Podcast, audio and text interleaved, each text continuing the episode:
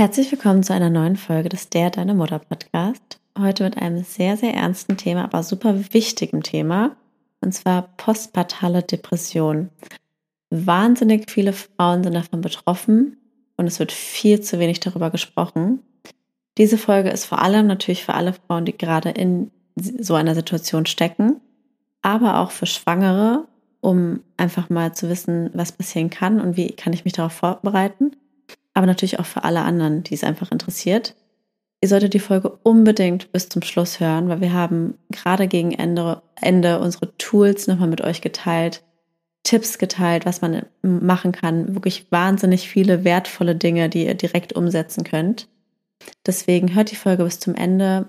Folgt uns auf Instagram at der deine Mutter Podcast und schreibt uns, wie euch die Folge gefallen hat. Und lasst uns gerne eine positive Bewertung da. Viel Spaß bei der Folge. Herzlich willkommen beim Der Deine Mutter Podcast. Der Podcast für die perfekt unperfekte Mutti. Ich bin Lulu. Und ich bin Leo. Dich erwarten ungeschönte Erfahrungsberichte aus dem täglichen Wahnsinn des Mutterseins, Top-Experten-Talks und spannende Interviewpartner. Und damit nimm's locker, Mutti, und viel Spaß. Bevor wir heute mit der Folge starten, haben wir zum ersten Mal einen Werbepartner. Denn das Thema postpartale Depression war so wichtig für uns, dass es für uns nur offensichtlich war, die App Marmly als Kooperationspartner anzufragen. Deswegen kommt hier eine kleine Werbung für die App Marmly. Und zwar herrscht immer noch der Mythos, man muss in der Schwangerschaft immer glücklich sein und auch nach der Geburt soll alles rosarot sein. Dem ist nicht so, ganz im Gegenteil. Ungefähr jede siebte Frau leidet an dem klassischen Baby Blues und damit unter starken Stimmungsschwankungen. Das Problem ist, Therapieplätze sind unglaublich schwer zu kriegen. Teilweise wartet man sechs bis zwölf Monate darauf. Deshalb sind niederschwellige Online-Angebote wie Mamli optimal. Laut Studien haben sie die gleiche Wirksamkeit wie die klassische Face-to-Face-Therapie und eignen sich daher optimal als Alternative oder als Ergänzung und Unterstützung. Und das nicht nur nach der Geburt, sondern bereits in der Schwangerschaft. Denn jede fünfte Frau leidet unter Depressionen in der Schwangerschaft und unbehandelt kann es passieren, dass diese Depression sich eben bis nach der Geburt fortsetzt. Mamli ist eine tolle Unterstützung, die speziell von Gynäkologinnen, Psychologinnen, Hebammen und natürlich Müttern für junge Mütter entwickelt wurde. Es ist aber genauso für Schwangere geeignet und natürlich eben alle Muttis im Wochenbett oder danach. Es gibt ein spezielles Achtsamkeitstraining, geballtes Fachwissen und vor allem werdet ihr auf Wunsch persönlich von einem Team aus Hebammen und Psychologen betreut, die alle wissen, Ängste und Sorgen in der Schwangerschaft sind völlig normal und ihr seid nicht alleine damit. Das hört sich doch super an. Und das Beste daran, die App ist für alle Versicherten der Techniker Krankenkasse kostenfrei. Aber ihr bekommt sie übrigens auch unabhängig davon, auch kostenlos, wenn ihr euch über die Marmly-Website auf die Liste der Test-Community setzt.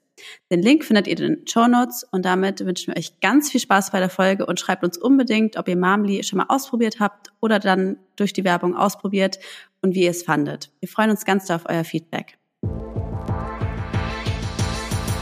Vielleicht magst du ja unseren Zuhörerinnen nochmal so ein bisschen erzählen, warum du eigentlich heute unser Experte bist im Interview.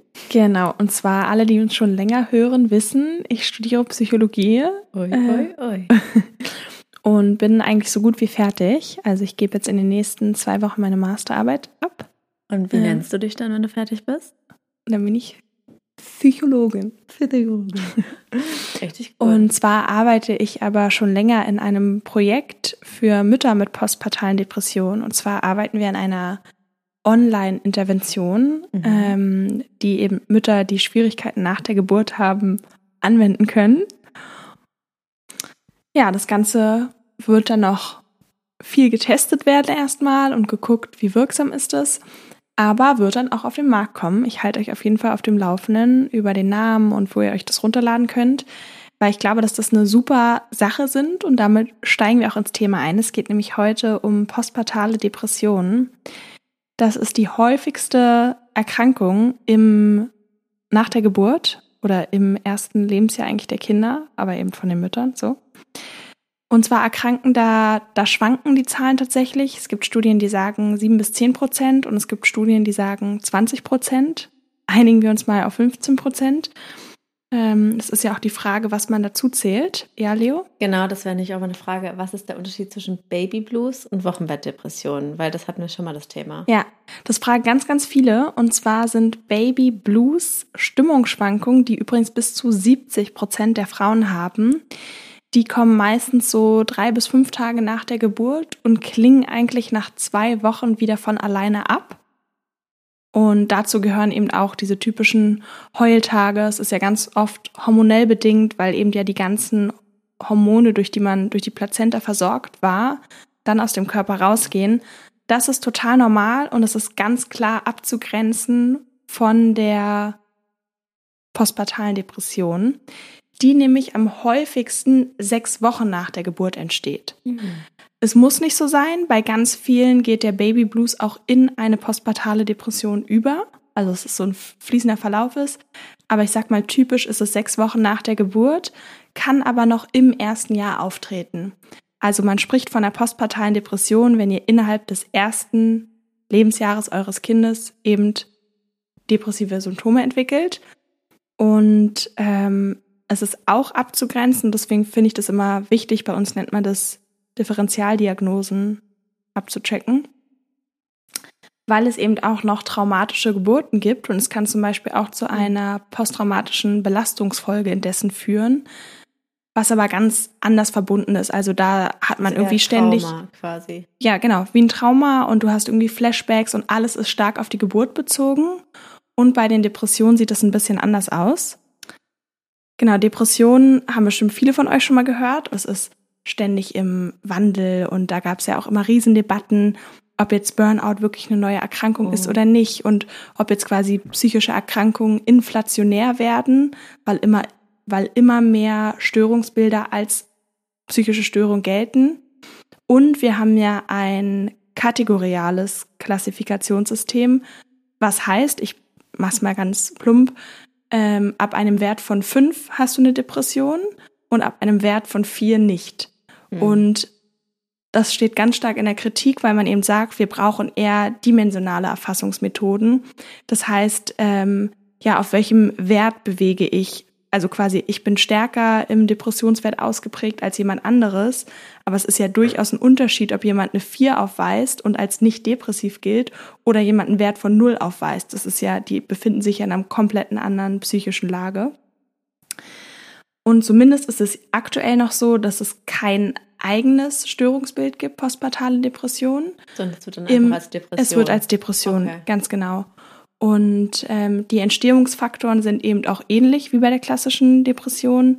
Da gibt es ganz verschiedene Modelle. Ich finde, das, was so ein bisschen der Klassiker ist und was ich mal ganz schön finde zum Erklären, ist das Vulnerabilitätsstressmodell.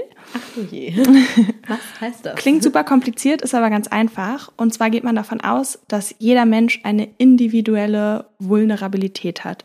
Vulnerabilität lässt sich vielleicht einfacher als Anfälligkeit ausdrücken.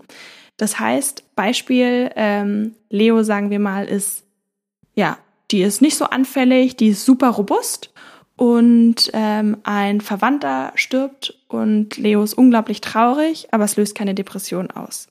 Jemand anderes, der eine sehr hohe Vulnerabilität ist, also sehr anfällig ist, den würde sowas komplett aus der Bahn werfen und würde eine Depression entwickeln. So, das ist einfach genetisch bedingt. Ähm, anderer Punkt ist Resilienz. Da kann ich nochmal gerne in einer anderen Folge drauf eingehen oder ihr schreibt auf Instagram. Aber Vulnerabilitätsstressmodell, das heißt, der zweite Punkt sind Stressoren, sowas wie eine geliebte Person stirbt oder man hat einen Umzug vor sich, ähm, aber auch die Geburt eines Kindes. Und ich weiß noch, als ich in der Uni war und es gibt so eine Liste für kritische Lebensereignisse, wo so die, sag ich mal, gängigsten 100 Lebensereignisse drinstehen, die auch psychische Störungen bedingen können ähm, da stand eben auch Geburt eines Kindes. Und dann war ich immer, hä, das ist doch das Schönste, was es gibt. Wie kann sowas hier draufstehen? Nee, das wird so nicht sein. Und jetzt, wo ich Kinder habe, kann ich total verstehen, dass das ein sehr kritisches Lebensereignis ist und einiges aus der Bahn wirft. Ja, und eben dadurch auch Depression begünstigt. Deswegen kein Wunder, dass es so häufig ist. Ja, ich überlege jetzt gerade, ob vielleicht du erstmal die Symptome nennst. Mhm. Was bedeutet das? Aber auch nochmal, um darauf zurückzukommen, nochmal ganz kurz vorher. warum es so ein kritisches Lebensereignis ist. Ich glaube, dass eben Erwartungen ein ganz, ganz, ganz großes Thema sind, weil ich denke immer so, wir leben 2022, wir sind eigentlich so aufgeklärt und wissen über so viele Dinge Bescheid und trotzdem über so vieles auch gar nicht. Und mhm. ganz, ich glaube, fast jede Mutter, die ich kenne, die du kennst, sitzt im Wochenbett und schreibt einem auf einmal eine Nachricht, oh, irgendwie geht es mir nicht gut, ist das normal? Und da muss man mhm. ja auch erstmal dazu sagen, nur weil du vielleicht, wenn du gerade zuhörst und im Wochenbett bist und mal jetzt am Tag drei plötzlich ein Hormontief hast und äh, schlecht, also dich ganz schlecht fühlst, heißt es auch nicht gleich, dass es eine Depression entwickelt. Absolut nicht. Weil ich finde, das ist, das äh, entlastet einem ja auch zu wissen, dass erstmal dieser Baby Blues ja auch ganz normal ist. Ja. Und dass man nicht gleich eine Depression entwickelt. Weil ich glaube, ganz viele denken dann, sie haben plötzlich ein Tief und denken gleich, oh Gott, oh Gott, jetzt habe ich eine postpartale Depression und jetzt ist vorbei, jetzt genau. muss ich äh, in die Psychiatrie, so nach dem genau. Motto. Und ich glaube, da muss man auch nochmal sagen, also eigentlich was für jede Frau ist es am Anfang erstmal super schwierig und das ist einfach total normal, dass mhm. man Tage hat, an denen man, ich weiß noch ganz genau, ich, ich habe mein Kind angeschaut und habe einfach angefangen zu weinen. Auf der einen Seite, weil ich so, so unfassbar überwältigt war von diesem Wunder und auf der anderen Seite auch einfach so maßlos überfordert. Natürlich. Und ich glaube, das kennt jede Frau. Ja. Und deswegen finde ich das einfach nochmal wichtig zu sagen, auch wenn ihr zum Beispiel gerade schwanger seid, dass ihr einfach wisst, das ist normal und das kann kommen. Und mhm. dass ihr nicht diese Vorstellung im Kopf habt, das Wochenbett ist so die schönste Zeit und es ist ja. Friede, Freude, Eierkuchen, weil lieber wird man positiv überrascht, aber sollte sich einfach darauf einstellen, dass einfach Stimmungstiefs und Weinen Absolut. dazugehören. Ja. ja. Und sich auch bewusst zu machen, genau, es anzunehmen, es dann zu akzeptieren. Auf die Strategien kommen ja. wir später nochmal zu sprechen. Weil Depressionen sind auch durchaus etwas, was man beeinflussen kann. Ja. Also natürlich ist es eine Erkrankung, aber es ist auch nichts, was einfach vom Himmel fällt und was dir passiert, sondern da gibt es bestimmte Ursachen und es gibt auch Möglichkeiten, damit umzugehen. Ja, ich glaube, ich bin zum Beispiel eigentlich auch ein ganz gutes Beispiel dafür. Weil ich habe in der Schwangerschaft immer so ein bisschen Scherze darüber gemacht und meinte immer, ich werde zu 100 Prozent eine postpartale Depression entwickeln. Ich weiß noch ganz genau, wie mein Mann zu mir meinte, oh Schatzi, bitte, bitte krieg keine Wochenbettdepression. Und ich war so, Schatzi, ich verspreche dir, ich werde eine bekommen. Ganz sicher. Ich war mir zu hundertprozentig sicher, aber ich war so, warum warst du dir sicher? Ich bin so ein Typ dafür, weil eben wohl, wohl kannst du mich mal aussprechen, Vulnerabilität. Ich bin so jemand dafür mhm. sehr anfällig, weil ich hatte schon Depressionen in meinem Leben. Mhm mich werfen solche extremen Veränderungen in meinem Leben mhm. extrem. Vielleicht um. auch tatsächlich da einmal zu nennen, genau, ja. vorangegangene Depression oder auch Schwangerschaftsdepression, was übrigens auch sehr Gibt's häufig auch, ist, genau. sind natürlich Risikofaktoren. Ja. Also ich muss schon sagen, wenn, wenn ihr vielleicht zuhört und schwanger seid und Schwangerschaftsdepression habt, dann würde ich mir auf jeden Fall Hilfe suchen, gerade in der Schwangerschaft, um sich auf alles vorzubereiten, weil ich glaube, dann ähm, genau, das Risiko ist einfach höher. Genau. Man muss auch sagen, dass es im Krankenhaus zum Beispiel bei mir auch super ernst genommen wurde. Ich weiß noch ganz genau, bei meinem ja. Hebammen-Vorgespräch, ich hatte ja eine Beleghebamme, äh, hat sie mich gefragt, ob ich Krankheiten hatte. Und beim ersten Gespräch meinte ich irgendwie nein. Und beim zweiten Gespräch hatte sie mich nochmal gefragt. Und dann meinte ich irgendwie, ach so, ja, irgendwann mal Depression irgendwie. Und sie so, Moment mal, also hattest du Depression? Ich so, ja, so zweimal oder so in meinem Leben. Die so, du, das ist ganz wichtig, das musst du sagen. Und ich hatte danach auch noch einen Termin nochmal bei einem Arzt im Krankenhaus und der hat das dann auch nochmal angesprochen. So, ja, ich lese Depression, erzählen Sie mal, wie geht's Ihnen? Und so, also es wurde ganz, ganz ernst genommen. Mhm. Weil es ein super ernstes Thema ist und es auch ernst genommen werden sollte. Es super ernst, absolut. Ja. Und wie gesagt, jetzt komme ich nochmal auf die ja, Symptome. Eine Sache noch. Ja. Und ich glaube, dass ich hatte nicht immer eine keine postpartale Depression, weil ich einfach mich schon mental darauf vorbereitet hatte, eine zu bekommen. Und dadurch, jegliche Emotion, die im Wochenbett kam, war ich so, ah ja, alles normal. Alles klar. So, damit habe ich gerechnet. Wobei man das auch wieder mit dem Vulnerabilitätsstressmodell erklären könnte. Und zwar, dass du ja vielleicht auch durch vorangegangene Depressionen, die zwar ein Risikofaktor darstellen, ja. aber auch durch deine Therapieerfahrung, Absolut. durch deine Reife der Persönlichkeit auch weniger anfällig bist und auch anders mit Dingen umgehst. Also genau, ich, ich glaube, es war nicht Erfahrung. nur die reine Vorbereitung, ja. sondern auch dein, dein Umgang mit den Dingen und ähm, genau, da kann man sich, glaube ich, auch mehr zutrauen. Ich glaube halt nur, dass ähm, man, wenn man quasi einfach mit der Erwartungshaltung rangeht, es wird alles Friede, Freude, Eierkuchen und die schönste Zeit meines Lebens. Ich glaube, das ist halt immer Dann schwierig. kann man genau. bitter aber täuscht werden. Finde ich auch eine gute Vorbereitung, wäre mir auch wichtig. So, dann zu den Kernsymptomen. Ähm, die sind, wie gesagt, wie bei der klassischen Depression mit ein paar Besonderheiten. Ähm, und zwar diese drei Kernsymptome, ich weiß gar nicht, ob du das auch weißt, aber sind eben depressive gedrückte Stimmung, gravierender Interessensverlust oder Freudlosigkeit, das nennt man auch Anhedonie, vielleicht habt ihr schon mal gehört, und Antriebsminderung mit stärkerer Ermüdbarkeit und Aktivitätseinschränkung. Also man kann sich nicht mehr zu vielen Dingen aufraffen. Ähm, das sind Kernsymptome, die vorliegen und dann gibt es sogenannte Zusatzsymptome und ähm, die entscheiden auch den Schweregrad. Mhm. Also ja, ich glaube, bei einer leichten müssen sogar nur zwei Kernsymptome vorliegen, aber das kann ich euch gerne auch nochmal verlinken oder schreiben, falls es euch interessiert. Auf jeden Fall, genau, man hat generell weniger Lust auf Dinge, die einem früher Spaß gemacht haben, was ja der Klassiker ist. Äh, man hat ganz starke Schuldgefühle und das ist auch eine Besonderheit als Mutter oder bei der postpartalen Depression. Die Schuldgefühle beziehen sich ganz stark auf äh, die Mutterrolle, dass man riesige Versagensängste hat, sich als schlechte Mutter hält. Und es gibt ja auch Zwangsgedanken, die man bei Depressionen haben kann. Und da wäre Zwangsgedanken beziehen sich auch häufig aufs Kind. Also, dass man denkt, man will das Kind umbringen oder aus dem Fenster werfen. Und wie gesagt, Zwangsgedanken und Handlung ist ein Riesenunterschied. Darauf will ich nochmal hinweisen. Das heißt, auch wenn ihr solche Gedanken habt, es ist zum Teil normal oder es ist dann Teil der Erkrankung. Es hat nichts damit zu tun, dass ihr schlechte Mütter seid und euer Kind umbringen wollt, ja, um das nochmal klarzustellen. Ja. Ähm, weil sich so viele dann so schlecht dafür, also schlechter durchführen und sich so sehr schämen, dass sowas eben auch nochmal die Störung einfach aufrecht erhält oder es nochmal begünstigt, dass sich das verfestigt. Deswegen ist mir das ganz wichtig, nochmal zu sagen. Ist es nicht auch so, dass es zum Beispiel so ist, dass wenn, ich würde mal sagen, eine gesunde Mutter im Wochenbett oder in, nach sechs Wochen Geburt, es regt sich ja was, wenn das Kind schreit, dass man irgendwie einen Instinkt hat, aufzustehen, irgendwas zu tun. Und ist es nicht auch so, wenn man dann eben eine postpartale Depression hat, dass man quasi das nicht hat? Also du hörst dein Kind schreien und es berührt dich. Das nicht? kann, das kann sein, muss aber nicht sein. Ja. Also genau, dass man nichts fürs Kind empfindet, kann sein. Was aber auch häufig zu beobachten ist, ist so ein Wechsel aus Zu- und Abneigung dem Kind gegenüber.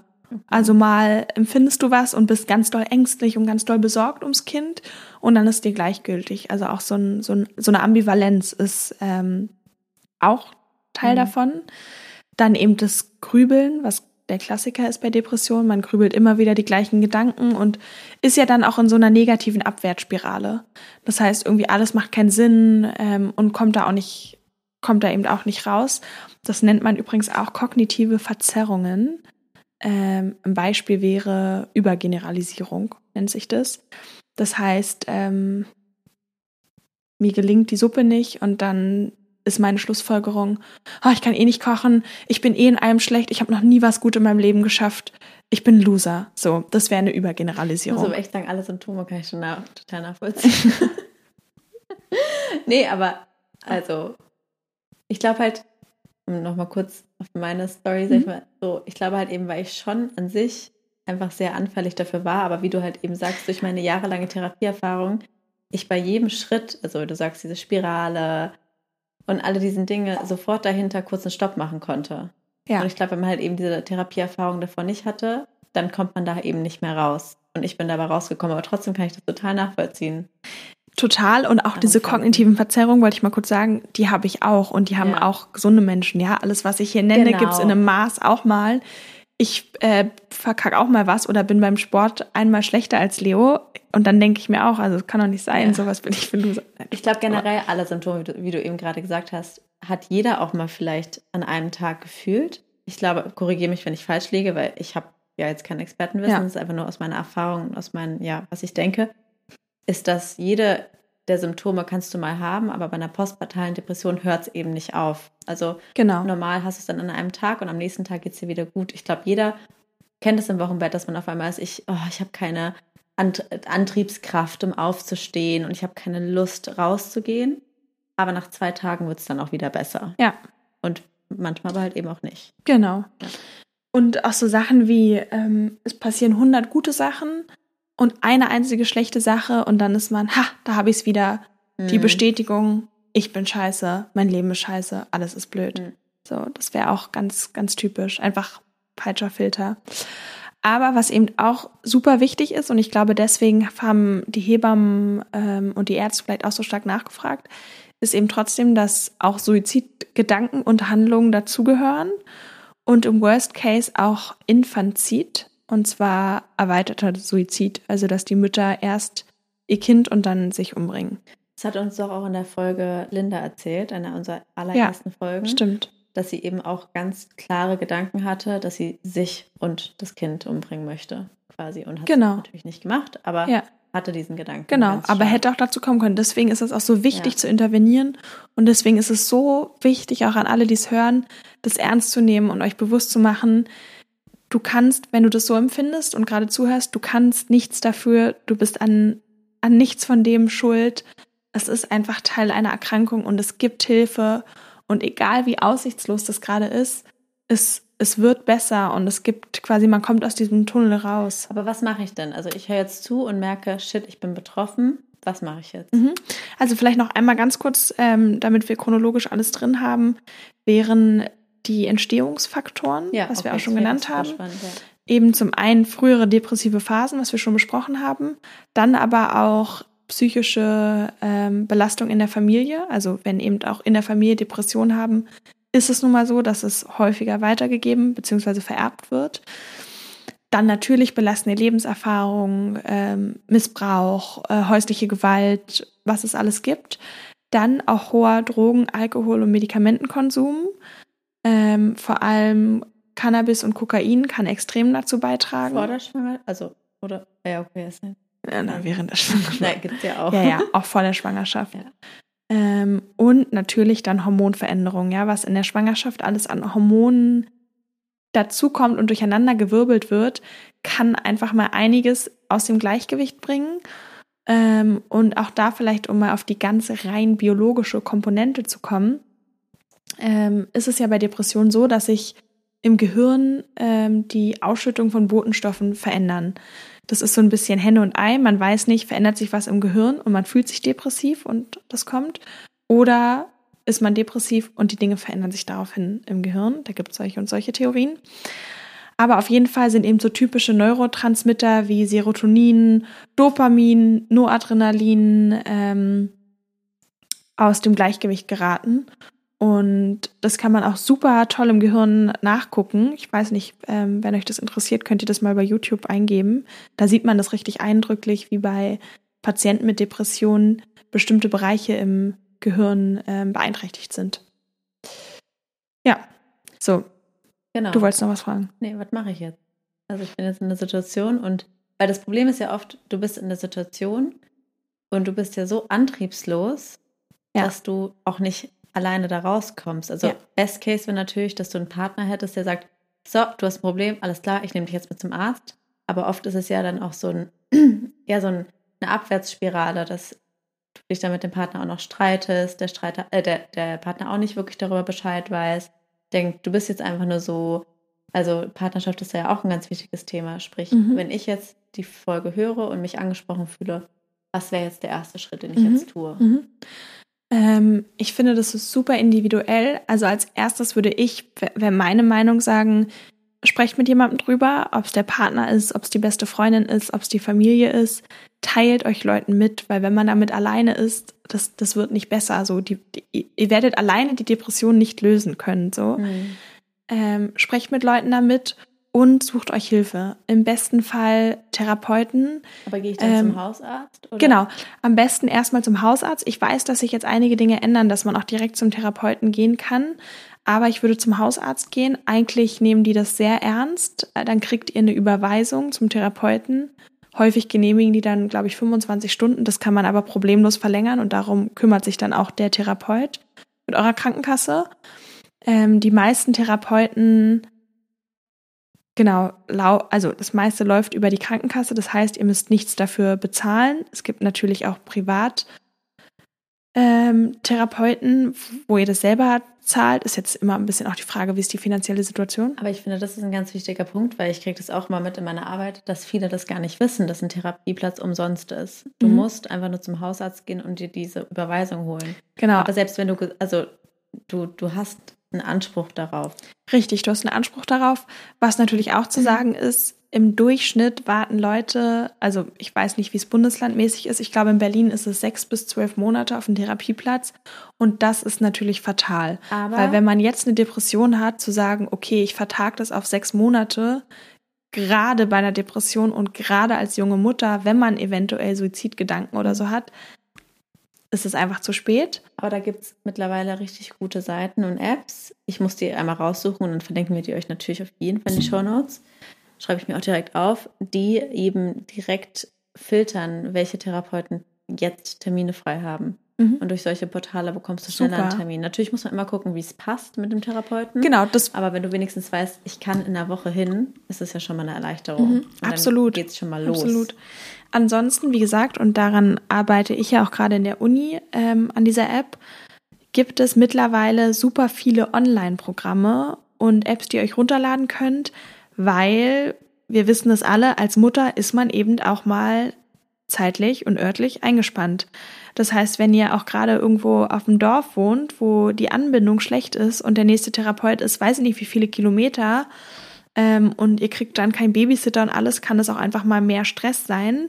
Und ich finde, dann sind Online-Interventionen eine super Sache, ähm, gerade bei leichten Depressionen weil mittlerweile gibt es genug Studien, die beweisen, dass diese Online-Interventionen genauso wirksam sind wie die klassische Face-to-Face Sprechzimmertherapie. Super interessant. Also das hätte ich, also ja. kann ich mir manchmal gar nicht vorstellen, mhm. aber ich glaube, es macht Sinn, vor allem, wenn du halt direkten Zugriff darauf hast. Direkten Zugriff und ihr könnt es von überall nehmen. Und ähm, wichtig ist eben, dass der Aufbau ähnlich ist. Also diese Apps funktionieren halt ganz viel auch über tägliche Übungen, über Hausaufgaben, über sogenannte Glücksmomente-Sammler, was eben nichts anderes ist, als seine, seinen Fokus wieder auf was Positives zu legen. Ähm, und wenn man sich das anschaut, wie gesagt, da gibt es ganz, ganz viele tolle Sachen. Was ich dazu aber auch nochmal sagen will zum Thema Therapie, weil ich da ja auch schon ein bisschen Erfahrung habe. Mhm. Wenn ihr bei einem Therapeuten sitzt und ihr merkt, oh, das ist jetzt gerade gar nichts für mich, dann nicht gleich aufgeben, weil nicht jeder Therapeut oder Therapeutin passt zu euch. Total. ihr könnt euch manchmal weiter gucken. Es, es gibt, ähm, ich, ich bin mir gerade nicht sicher, ob es drei oder fünf, es nennt sich probatorische ja, Stunden sind. Gibt's. Aber entweder drei oder fünf, aber ehrlicherweise eigentlich wissen die Leute das nach zwei Stunden manchmal auch nach einer. Ähm, guckt euch mehrere an. Ihr habt genug Stunden Zeit, bevor die Therapie beginnt, bevor quasi eure wahrscheinlich 25 Stunden anbrechen, könnt ihr euch mehrere angucken. Und wenn ihr die Wahl habt, würde ich das machen, weil wenn euch jemand nicht sympathisch ist, macht keine Therapie dort. Ja, das bringt Weil ähm, auch da nochmal, ich hoffe, es ist nicht zu theoretisch, aber zu Wirksamkeitsstudien ist das, was ihm am meisten wirkt, die ähm, Beziehung auch zum Therapeuten. Ähm, Gerade im so psychoanalytischen sagt man, man heilt eigentlich nur über die Beziehung. Also ja. wenn ihr jemanden und auch egal welche Richtung, wenn ihr euch nicht traut, bei jemandem dann offen über Dinge zu reden, euch vielleicht sogar schämt. Und gerade das Thema postpartale Depression ist mit richtig viel Scham behaftet und mit Stigma, ähm, wo ich auch direkt auf den nächsten Punkt überleiten will. Es herrschen halt so viele Mythen über die Mutterschaft, dieses, eine Mutter muss immer glücklich sein, eine Mutter muss immer gut für ihr Kind sorgen. Und das sind eben auch Dinge, warum Depressionen entstehen oder aufrechterhalten ja. und vor allem auch, warum sich Mütter keine Hilfe suchen. Weil man sich vorstellen muss, wenn dieses Bild so sehr in der Gesellschaft existiert, ist es so unglaublich schambehaftet, sich einzugestehen, dass man nicht diese Muttergefühle hat, dass man nicht nur glücklich ist, und sich das A vor sich selbst einzugestehen, dann vielleicht zum Partner und dann noch zu einem Therapeuten zu gehen, sind so viele Barrieren und jemand, der eine Depression hat, hat so einen geminderten Antrieb, dass es fast, ja, was halt nicht unmöglich ist, aber dass es einfach super viel Aufwand kostet, ja. dann zum Therapeuten zu gehen. Eben, und, und auch da, ja, du musst es einfach, du denkst ja, nein, alle anderen machen das, schaffen das ja auch. Ja. Und deswegen muss ich da jetzt einfach durch. Ja, absolut. Und das ist halt eben falsch. Ja. Das ist der falsche Gedanke. Genau, total der falsche. Und auch da, das ist ja auch so ein bisschen unsere Mission vom Podcast oder das liegt mir persönlich auch so am Herzen, das eben zu enttabuisieren. Du Ja. musst nicht immer glücklich sein. Ja. Wenn du super glücklich bist als Mutter, umso schöner. Wirklich, das ist, das ist toll. Aber wenn nicht, es geht so vielen Frauen so. ja. Und es wird trotzdem so wenig darüber gesprochen. Und überlegt mal selber, wenn ihr jetzt sagt, hm, ja, wie offen und ehrlich und mit wie vielen Personen redet ihr darüber, dass ihr vielleicht nicht glücklich seid? Ja. Also ich würde auch nicht jeder Bekannten oder Ex-Beliebigen oder selbst Verwandten das sagen. Und ich habe auch Großeltern, die immer sagen, oh, du musst doch die glücklichste Person Mhm. überhaupt sein. Und ich kann es für mich einordnen und sagen, ja, okay, naja, die glücklichste Person bin ich jetzt auch nicht immer. Aber wenn man sich so schlecht fühlt und man kriegt es von allen Seiten gesagt, dann kein Wunder, dass man bis zum Get-No auf sich um, also zweifelt. Mir fällt auch gerade ein, ich glaube auch einer der ersten Ansprechpartner könnte auch einfach die Hebamme sein. Weil ich sag Ja. mal, sie ist ja so ein vertrauter, ja, so eine vertraute Person gerade im Wochenbett. Und Ja. auch selbst wenn eure Zeit mit der Hebamme vorbei ist, bin ich mir ziemlich sicher. Weil ich glaube, da hat man nochmal ein anderes Vertrauensverhältnis Ja. und vielleicht auch nochmal anders als dem Partner gegenüber und sie nochmal oder ihn anzurufen und sagen, hey, mir geht's nicht gut und an wen kann ich mich wenden? Absolut, ja. Finde ich sehr gut. Dann weiter, also vielleicht als kleine Tools oder Empfehlungen, Ja. was ähm, typische Sachen der kognitiven Verhaltenstherapie, was eigentlich so die Methode der Wahl, sagt man, ist bei Depressionen. Ähm, Wäre zum einen, schafft euch so ein kleines Stimmungstagebuch oder auch ein Glückstagebuch an. Das finde ich, habe ich Ähm, auch gemacht. Und zwar, ja. Und es reichen vielleicht drei kleine Sachen. Und zwar reicht es, wenn ihr morgens einschreibt, hey, ich habe ich es heute geschafft zu duschen. Oder ich konnte heute zehn Minuten länger schlafen. Ich konnte fünf Minuten meditieren. Was auch immer. Wirklich kleine Dinge. Es geht nicht darum, dass ihr die großen Brummer schafft. Wenn ihr es schafft zu duschen, super. Und Ja. sowas einzutragen und man denkt sich vielleicht, das ist so eine banale kleine Übung, aber es verändert die Wahrnehmung und gerade die kleinen Dinge sind ähm, die Übungen, die wirklich am Ende große Veränderungen schaffen. Das habe ich auch gemacht. Also ich sag mal, selbst der Punkt, wenn du sagst, hey, ich habe es geschafft, das jetzt überhaupt hinzuschreiben, ist ja schon ein Glücksmoment. Und Absolut. man wird merken, wenn man das erstmal anfängt, werden es über die Tage immer mehr. Und manchmal gibt es Tage, da denkst du so erst, ah nee, heute war ja gar nichts Positives, aber dann denkst du eben nach und denkst, hm, Kleinigkeiten. Richtig. Das kann ja ein Blick sein. Ja. Es sind wirklich minimale Dinge und dann fängst du nämlich an zu überlegen, okay, heute war doch bestimmt doch irgendeine kleine, kleine Sache positiv. Ja. Und, ja. Und auch, und euch vielleicht zu überlegen, das könnt ihr euch ja draußen auf, falls ihr euch so ein Buch anschafft, finde ich eigentlich für jeden schön, also auch generell als Mutter, ja. ähm, vielleicht auch vorne raufzuschreiben, was ist denn meine Motivation, warum will ich mich besser fühlen? Weil sowas hilft, an einem Ziel festzuhalten und das könnte sein, man möchte mal wieder lachen, ja. man will sich einfach weniger traurig fühlen oder man will eine, man möchte sich als Mutter oder vielleicht auch einfach als Partnerin besser fühlen. Ja. Also von, vom eigenen Mann. Sich zu überlegen, okay, was ist meine Motivation? Und wenn dir dann auch nicht immer Glücksmomente einfallen, sich vielleicht nochmal zu überlegen, okay, was war meine Motivation? Warum Ja. will ich mich besser fühlen? Ich finde auch so ein Tool ist zum Beispiel Dinge, weil ich weiß selber aus Erfahrung, wie wahnsinnig schwer es ist, sich aufzuraffen. Aber zum Beispiel so Dinge wie frische Luft oder auch Bewegung sind ja ganz klar Total. etwas einfach, was gut tut.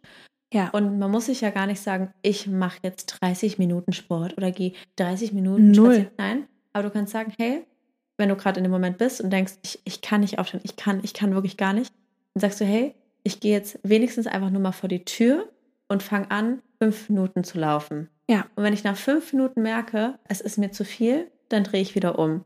Aber wenigstens fünf Minuten, die zu schaffen, weil das ist so eine Zahl, eine Anzahl, wo man, das ist machbar, wo man sagt, okay, komm, ich schaff's, fünf Minuten kurz rauszugehen. Und wenn du dann merkst, es tut dir gut, dann kannst du ja auch eine halbe Stunde, eine Stunde Ja. draußen gehen. Ja. Aber die fünf Minuten, die gibst du dir. Sagt man ja auch oft zum Beispiel, wenn man keine Motivation hat, aufzuräumen. Zu sagen, komm, ich fange einfach an und wenn ich nach fünf Minuten immer noch keine Lust habe, dann lasse ich sein. Genau. Und meistens Und macht man es dann. Und das kenne ich zum Beispiel auch von mir, dass ich oft denke, ich habe viele To-Dos oder Sachen und dann lungere ich manchmal rum und drück mich und das wird immer größer im Kopf und dann ist man, ach, ich kann es Genau. nie schaffen. Und wenn man nur eine Kleinigkeit schafft, kommt man auf einmal an so einen ja. Und schafft irgendwie ganz viel. Deswegen, es sind, es sind wirklich die kleinen Dinge. Und ich finde auch ganz wichtig, sich nicht zu überfordern. Nein. Also jemand, der jetzt Depression hat, zu sagen, ich mache jetzt eine Stunde, ich gehe jetzt eine Stunde joggen und dann nee. mache ich das. Viel zu viel. Genau, fünf Minuten. Und wenn auch nur eigentlich, also was ich auch so Erfahrung habe, ich habe, deswegen, ich glaube, ich war auch so achtsam im Wochenbett mit diesen ganzen Dingen zum Beispiel zu sagen, ich nehme mir nur, also wenn überhaupt, nur eine Sache pro mhm. Tag vor. Ich nehme mir in der Zeit, wo du gerade depressiv bist, musst du dir keine To-Do-Liste schreiben. Deine Aufgabe ist, dich halbwegs irgendwie ums Kind zu kümmern. Bestenfalls kannst du vielleicht abgeben auch und mhm. sagen, hey, Oma, Opa, Partner, wer kann aufpassen? Aber sonst, das Einzige, was du gerade machen kannst, ist auf dich zu gucken und auf dein Baby zu gucken und sonst auf gar nichts. Du musst nicht heute die Wäsche waschen und mhm. dich mit einer Freundin treffen, und zu versuchen, wenn überhaupt, sich eine Sache pro Tag vorzunehmen, mhm. nicht mehr. Ein Termin, wenn ja. es auch nur ist, heute wasche ich die Wäsche, morgen mache ich den Geschirrspüler. Total. Das reicht erstmal. Ja. Das ist okay. Und eben auch nochmal wichtig zu wissen, es ist total normal, es ist einfach Charakter der Depression, dass du an vielen Dingen keinen Spaß hast, die dir vielleicht auch früher Spaß ja. gemacht haben. Und deswegen ist es auch total normal, wenn dir auch deine Mutterrolle keinen Spaß hat, sich auch davon so unrealistischen Erwartungen zu verabschieden, zu sagen, es muss mir jetzt Spaß machen als Mutter. Nein, das ist einfach auch Teil der Erkrankung und auch da zu sagen, was ist denn auch der Anspruch? Also, was ist denn eine gute Mutter? Ja. Auch eine, also quasi die gute Mutter oder die perfekte Mutter gibt es sowieso nicht. Es gibt, oder es gibt nicht die perfekte Mutter, es gibt viele gute Mütter so. Aber auch einer guten Mutter macht nicht alles Spaß. Also ja. da auch zu gucken, okay, was mag ich, was nicht. Vielleicht ist Füttern total blöd für dich. Dann kannst du vielleicht gucken, ob du das auslagern kannst auf deinen Partner. Ja. Vielleicht wickelst du lieber oder vielleicht, wie gesagt, schmust du lieber, der andere liest lieber vor, sich auch da zu gucken, okay, was mag ich, was nicht. Du musst nicht alles mögen. Das ist auch unabhängig von der Erkrankung einfach ein falscher, ähm, falscher Anspruch. Was ich auch so für mich gelernt habe, auch über die Jahre, was mir auch geholfen hat, weil ich weiß noch ganz genau, in meiner ersten Depression dachte ich, das ist jetzt mein Leben. So, du bist jetzt zum Beispiel gerade Mutter, dir geht es nicht gut und du denkst jetzt, das ist jetzt für immer so. Und natürlich musst du dir Hilfe suchen, du musst etwas tun, aber ich bin mir ziemlich sicher und ich kann es selbstbewusst sagen, es hat ein Ende. Also das ist übrigens auch eine kognitive ja. Verzerrung. Das war immer so, weil in Situationen, wo es einem schlecht ja. geht, dann fallen aber auf einmal auch Rückblicken im Leben ein, warum das Leben auch schon früher mal scheiße ja. war und warum es auch immer scheiße sein wird. Auch da zu sagen, hey, das ist einfach auch eine es ist einfach eine Verzerrung im wahrsten Sinne. Genau. Und ich habe auch mal gelesen, das heißt, das Gesetz der Polarität. Es ist ja immer, es gibt schwarz und weiß, es gibt dunkel und hell und es gibt eben auch gute Stimmung, schlechte Stimmung, gute Phasen, schlechte Phasen. Und nach einer schlechten Phase kommt eine gute Phase. Und diese schlechte Phase wird ein Ende haben. Im besten Fall nimmst du dir Hilfe, aber sie wird ein Ende haben und es wird auch besser werden. Das ist nicht so für immer. Und in Phasen denken. Es wird immer mal wieder vielleicht Phasen geben, die schwierig werden, aber dann kommen auch wieder gute Phasen. Und ich finde, das ist, hat mir geholfen, aber auch erst mit der mhm. Erfahrung, als ich wusste, auch wenn ich mal in so einer Phase gesteckt habe, zu wissen, hey, es hat aber ein Ende. Total. Und das kann wir uns, also das kann man eigentlich wirklich schon fast versprechen, dass ja, es ein Ende hat. Total. Ähm, dann würde ich noch ein paar weitere Tools nennen, die einfach gut helfen, wenn ihr in der Situation seid. Und zwar wäre etwas weiteres ähm, auch positive oder ja, doch positive Aktivitäten zu planen. Ähm, es ist nämlich ja häufig so, dass wir in dieser Abwärtsspirale sind. Man hat gar keine positiven Erlebnisse im Alltag. Das heißt, man fühlt sich niedergeschlagen, man hat überhaupt kein Interesse an irgendwelchen Sachen. Daraufhin kann man sich an nichts weiterem erfreuen und die eigene Stimmung wird immer schlechter. Man schafft irgendwie gerade noch das Nötigste. Das heißt, es ist die klassische Abwärtsspirale. Und das finde ich kostet dann schon ein bisschen Aufwand, aber es lohnt sich meistens, sich zu sagen, okay, meine Stimmung ist so im, im, im Eimer, ich habe irgendwie auf nichts mehr Lust, aber ich raff mich jetzt auf und mache irgendwas, was ich schon lange tun wollte. Und wenn es nur eine Kleinigkeit ist, tue ich es jetzt. Und man erfreut sich über den Erfolg, die Laune wird, auch wenn es nur minimal ist, minimal besser. Ähm, ja, und hat dann eben langfristig auch wieder eine bessere Stimmung und kann Aktivitäten planen, die einem mehr Spaß machen. Und häufig finde ich, hilft auch eine Liste. Also um euch vielleicht ein paar Beispiele zu nennen, weil manchmal hilft es ja, ist es, sei es irgendwie ähm, in der Woche eine Aktivität mit dem Baby, eine Aktivität allein und eine Aktivität mit anderen. Könnte es sein mit anderen, du gehst mit einer Freundin spazieren, du machst alleine, du hörst einen Podcast, zum Beispiel den Der Deine Mutter Podcast, du machst eine Entspannungsübung, ähm, du spielst am Computer, du strickst, du nähst, was auch immer dir Spaß macht. Und eine Aktivität mit dem Baby wäre auch Rückbildungsübungen, Beckenbodentraining oder einfach auch nur mit dem Kind spazieren, das Kind mal fünf Minuten auf dem Arm tragen. Ähm, ja, oder auch die Babymassage. Was ich auch ein wichtiges Tool finde, ist natürlich in der Neugeborenenphase gibt es nicht wirklich Routinen. Ah, genau, das wäre mein nächster Punkt, wäre okay, Routinen. Genau, aber ich spreche aus Erfahrung. ähm, nächster Punkt wäre Weil Routinen. ich würde jetzt mal sagen, korrigiere mich, wenn ich falsch liege, dass es psychisch gut ist, wenn, die, wenn das Gehirn weiß, was passiert und es entspannt dich. Und natürlich, jetzt mal so, um ehrlich zu sein, mit einem Neugeborenen gibt es keine klassischen Routinen. Aber irgendwo gibt es sie doch. Man darf sich nur nicht festmachen an Uhrzeiten oder irgendwie, wir stehen jetzt um 8 auf und dann gibt es um 9 Fütterung und dann gibt es um Das gibt es natürlich nicht. Aber du stehst ja trotzdem jeden Morgen auf, du machst jeden Morgen kurz irgendwie dasselbe und hast gewisse Regelmäßigkeiten in deinem Tagesablauf. Und mir hat es immer ganz doll geholfen, einen geregelten Tagesablauf zu haben, zu Ja. wissen, was passiert, zur selben Uhrzeit aufzustehen, keine großen Veränderungen zu haben, Ja. jeden Tag dasselbe zu tun. Genau, das ist auch, das ist genau ganz häufig so. Ähm, wobei es ja auch ganz spannende, ja, ganz spannende Praxen gibt bei Depressionen. Mhm. Es gibt ja auch zum Beispiel eine, das ist Schlafentzug, die sich auch als wirksam erwiesen hat. Also Wirklich? das, ja, Ja, okay. ja. Es ist natürlich jetzt als Mutter unpraktisch, weil man Ja. eh schon unter Schlafmangel leidet und Ja. alles braucht. Aber ja, gibt es tatsächlich, dass man die Leute wach hält. Aber Routinen sind auch super wichtig. Das wäre nämlich auch ein weiterer Punkt. Ich finde, ich bin großer Fan von Morgenroutinen, Ja. weil ich finde, so wie der Morgen startet, ist dann auch so ein bisschen der Tag. Und wenn es nur ist, keine Ahnung, du wachst morgens auf und dein Baby schläft eventuell noch, einfach im Bett, ähm, anstatt sofort WhatsApp zu checken oder irgendwelche Nachrichten, fünf Minuten liegen zu bleiben, kurz an drei schöne Dinge zu denken oder zu meditieren oder jeden Morgen, äh, weiß nicht, Heißwasser mit Zitrone zu trinken, also sich irgendeine Kleinigkeit aufrechtzuerhalten, Ja. ähm, finde ich ist auch super sinnvoll. Ja, aber nochmal kurz, weil es fällt mir gerade ein zu dem Thema Aktivitäten. Ich muss halt sagen, wenn man halt solche Depressionen hat, kann halt zum Beispiel eine banale Aktivität, das weiß ich nämlich noch ganz genau, einkaufen gehen, kann für dich so einen Stress erzeugen, Ja. dass ich auch versuchen würde, erstens spontan zu bleiben. Also wenn man sich Termine oder Aktivitäten legt, auch wenn sie schön sind, nicht die Scheu zu haben, auch sie wieder zu ändern und Nein zu sagen. Oder wenn man mit Freunden verabredet ist, zu sagen, kann doch nicht. Oder die Dinge vielleicht so zu legen, dass sie für einen passen. Beispielsweise stresst euch einkaufen. Alles klar, es gibt mittlerweile Rewe Online, Edeka Online etc. Und das heißt, es gibt Dinge, die Dinge vereinfachen. Oder manchmal gibt es ja auch Online-Therapiestunden, wenn es euch wirklich so schlecht geht, dass ihr sagt, hey, es ist für mich schon so eine Überwindung, überhaupt irgendwo hinzufahren. Mhm. Und das kenne ich nämlich ganz gut. Die kleinsten Dinge sind, können einen überanstrengen und da einfach immer, immer, immer ehrlich zu sich sein. Und dann auch mal noch ein Punkt, der mir so, so, so am Herzen liegt, weil ich einfach wirklich über die Jahre gemerkt habe, dass das eigentlich für mich so ein Key-Tool ist, was alles einfach einfacher macht. Und das wirst du auch bestätigen. Und das ist Akzeptanz. Sich nicht zu verurteilen. Weil das Schlimmste, was man machen kann, ist zu sagen, beispielsweise, du hast einen Gedanke, oh Gott, ich bin, ich, ich, ähm, das Muttersein macht mir keinen Spaß. Und dann fängst du an, Mist, ich bin so eine schlechte Mutter, dass ich das jetzt denke. Mhm. Gott, wie kann ich nur sowas denken? Und da muss man einfach sagen, stopp. Ich bin gerade nicht glücklich als Mutter. Punkt. Total, total. Das wären nämlich die nächsten Punkte, wären eben Stress, Akzeptanz und Achtsamkeit.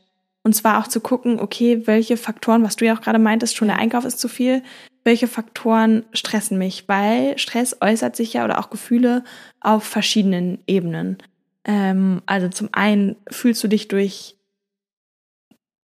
durch die Situation mit dem Kind auf einmal auf der emotionalen Ebene, auf der Gefühlsebene total verzweifelt, du bist überfordert, du bist vielleicht auch wütend auf deinen Mann, du bist lustlos, was auch immer. Das Ganze äußert sich auf der körperlichen Ebene, indem du einfach super angespannt bist. Das kennt man vielleicht auch diese Solarplexus-Spannung. Ja. Irgendwie da im Brustkorb zieht sich alles zusammen. Man hat einen Stein Oder auf ein dem Herzen Kloß oder ein Kloß im Hals, Hals. ja. Genau. Total. Also der Körper spannt sich an. finde ich auch gut, einmal, äh, wenn ihr das habt, so in den Körper reinzuschauen, was passiert da eigentlich. Und dann kommt eben das Ver äh, Verhalten, die Verhaltensebene. Das heißt, man verbalisiert es, man ähm, ist gereizt, man ist aggressiv, man ist verbal ja. übergriffig, nenne ich es mal. Ähm, und sich eben auch, genau, diese Ebene be bewusst zu machen, auf denen das wirkt und zu schauen, okay, was, was kann ich dafür tun? Ähm, weil wenn wir Stress haben, beeinflusst das unsere Stimmung ganz klar. Zu gucken, wie kann ich das verändern? Ähm, und eben auch zu schauen, okay, wo sind denn wirklich meine Stressoren? Weil häufig sind wir so im Rausch im Alltag, dass uns gar nicht mehr bewusst wird, welche kleinen Trigger wir haben und wie einfach wir auch Stress vermeiden können. Ähm, genau, also zum Beispiel mit dem Einkaufen. Also mit dem Einkaufen oder auch mich stresst am meisten, äh, mein Baby ins Bett zu bringen. So, wenn das dein Riesenstressor ist, dann guck, ob du den auslagern kannst. Genau, manchmal und denkt man einfach gar nicht dran. Man denkt gar nicht fragen. dran, genau. Und manchmal fragt man einfach, hey, Schatz, kannst du das Kind ins Bett bringen? Ja, ja klar. Ja. Problem erledigt. Richtig, genau. Und da kurz zu gucken und zu schauen, okay, was hilft. Was wirklich super hilft, sind kurze Achtsamkeitsübungen. Es gibt so viele Meditationen und ihr müsst nicht mal eine Meditation machen. Ihr könnt eine ganz einfache Atemübung machen. Eigentlich können wir die jetzt alle mal kurz zusammen machen. Ähm, und zwar dauert die nämlich weniger als eine Minute. Okay. Ähm, und die könnt ihr immer tun. Und gerade wenn ihr merkt in euch Solarplexus-Spannung, vielleicht Herzrasen, Stress, dann nehmt euch diese eine Minute, die hat man eigentlich immer. Außer ihr fahrt gerade Auto und das Kind schreit Terror. ähm, und zwar bei der Übung machen wir es so, dass wir bei unserer Einatmung bis vier zählen. Dann halten wir unseren Atem und atmen dann sechs Sekunden lang wieder aus. Kannst du eben so oft wiederholen, wie du möchtest. Also wenn ihr gerade könnt, schließt mal eure Augen, atmet tief durch die Nase ein und versucht den Atem wirklich in den Bauchraum fließen zu lassen. Nicht nur oben in den Brustkorb, das machen wir häufig, wenn wir gestresst sind, richtig tief in den Bauch einatmen. Also einatmen. Eins, zwei, drei, vier. Luft halten. Eins, zwei. Und durch den Mund ausatmen. Eins, zwei, drei, vier, fünf, sechs. Nochmal einatmen. Eins, zwei, drei, vier. Halten. Eins, zwei. Und ausatmen. Eins, zwei, drei, vier, fünf, sechs, Leo, bist du entspannter? Ja. Ja, siehst du, super. Also ich finde, ey, der Atem ist super. Wirklich, ihr müsst gar nicht die größten Meditationssachen machen. Ja, Einfach auch Atem. Gehmeditation. Richtig. Oder? Ja. Kleines Special Bonus. Die fügen wir jetzt dann ein, genau. Genau, die gibt es jetzt extra. Also Achtsamkeit, großes Thema. Ich kürze das Ganze jetzt mal kurz ab und komme noch zum letzten Punkt und der wäre, ja. Ich habe auch noch kurz was. Und zwar hat es Lulu einmal mit uns gemacht und ich finde, das ist voll die schöne Sache. Und zwar, wenn es euch generell gerade nicht gut geht, ihr einen Babyboost habt oder eine Wochenbettdepression oder es einfach mal einen schlechten Tag habt, euch Musik anzumachen, die Augen zuzumachen. Keiner guckt euch zu und ihr tanzt, wie ihr euch gerade fühlt. Bestenfalls filmt ihr das dann noch, weil dann habt ihr noch einen schönen Nacheffekt. Wenn ihr euch das Video anschaut, müsst ihr nochmal lachen. Das haben wir nämlich mal gemacht und es löst so viel in einem, wenn man einfach mal tanzt und zwar nicht wie im Club sexy hier und alle gucken mich an, sondern einfach, was du gerade fühlst. Einfach das mal rauslassen, diese ganze negative ja. Energie rauslassen, auch wenn es natürlich Überwindung kostet. Lieblingssong an, tanzen. Oder auch Müssen mit dem Baby zu tanzen. Also jetzt, machen. wo meine Kinder ähm, langsam tanzen können. Naja, der eine noch nicht, der andere schon. Aber ich habe auch früher mit dem Baby auf dem Arm getanzt. Ja. Also statt einfach es rumzutragen, wirklich laute Musik anzumachen und zu tun, als wäre es irgendwie ein Tanzpartner oder ja. rumzuschleudern, das ist mega und die Kinder lieben es ganz häufig. Ja. Also auch zu gucken, wenn ihr Musik mögt, ist es das Beste überhaupt. Mhm. Ähm, genau, dann noch ein letzter Punkt, wir sind schon über der Zeit, wäre Thema Beziehung. Ihr könnt auch mit dem Kind achtsam sein, dafür gibt es ganz tolle Sachen ähm, eine Übung, ähm, ganz klassische Achtsamkeitsübung ist zu gucken, sich auf die Sinne zu konzentrieren. Also, was sehe ich gerade? Was fühle ich gerade? Was höre ich? Und was habe ich jetzt vergessen an den Sinn? Was, was, was schmecke ich? Was, was rieche ich? Genau. Schmecken ist vielleicht bescheuert, wenn man nicht isst, aber genau, was rieche ich? Und das könnt ihr auch mit dem Baby machen. Also einfach mal euer Baby auf dem Wickeltisch oder so vor euch legen, wenn es entspannt ist oder auf einer Decke. Und um zurück ins Hier und Jetzt zu kommen, zu gucken, okay, wie, wie fühlt sich die Haut meines Babys an? Ist die gerade weich? Ist die rau? Ähm, was rieche ich oder so? Wie, wie riecht mein Baby? Was sehe ich gerade?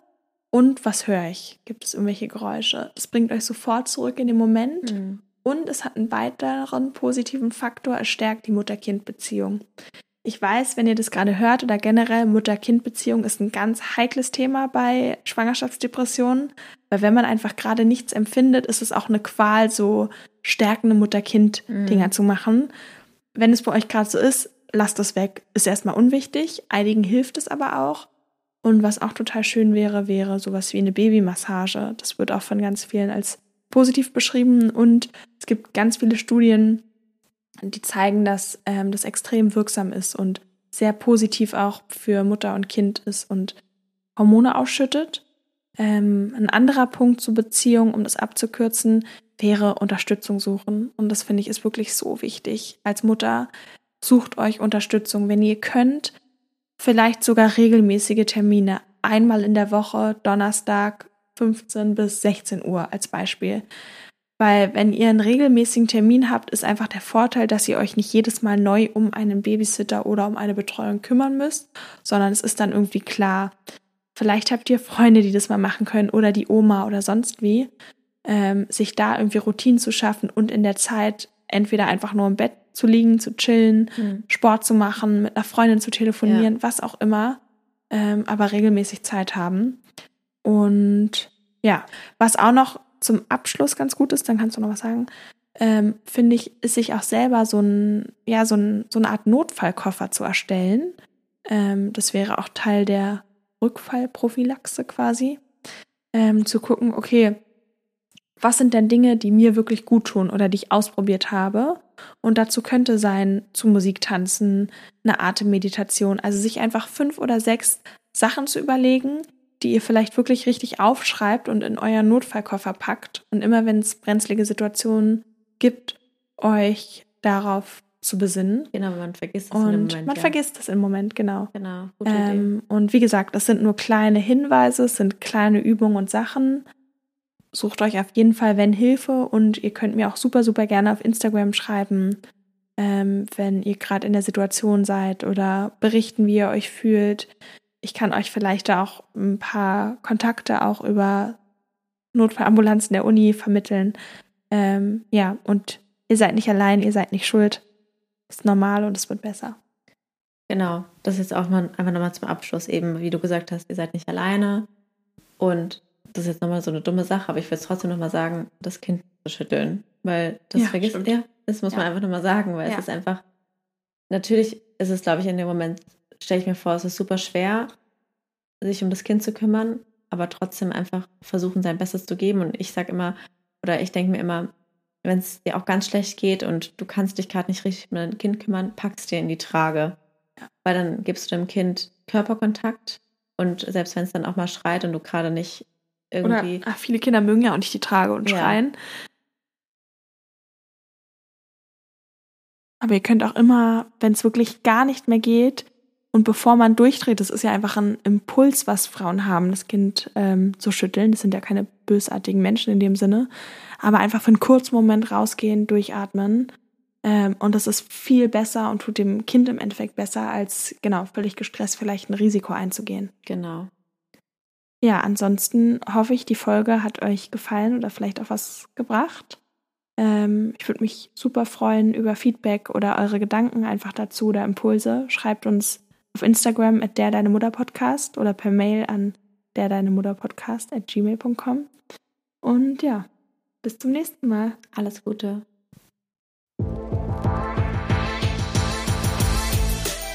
Das war der, der Mutter Podcast mit Leo und Lulu Luisa. Bis zum nächsten Mal.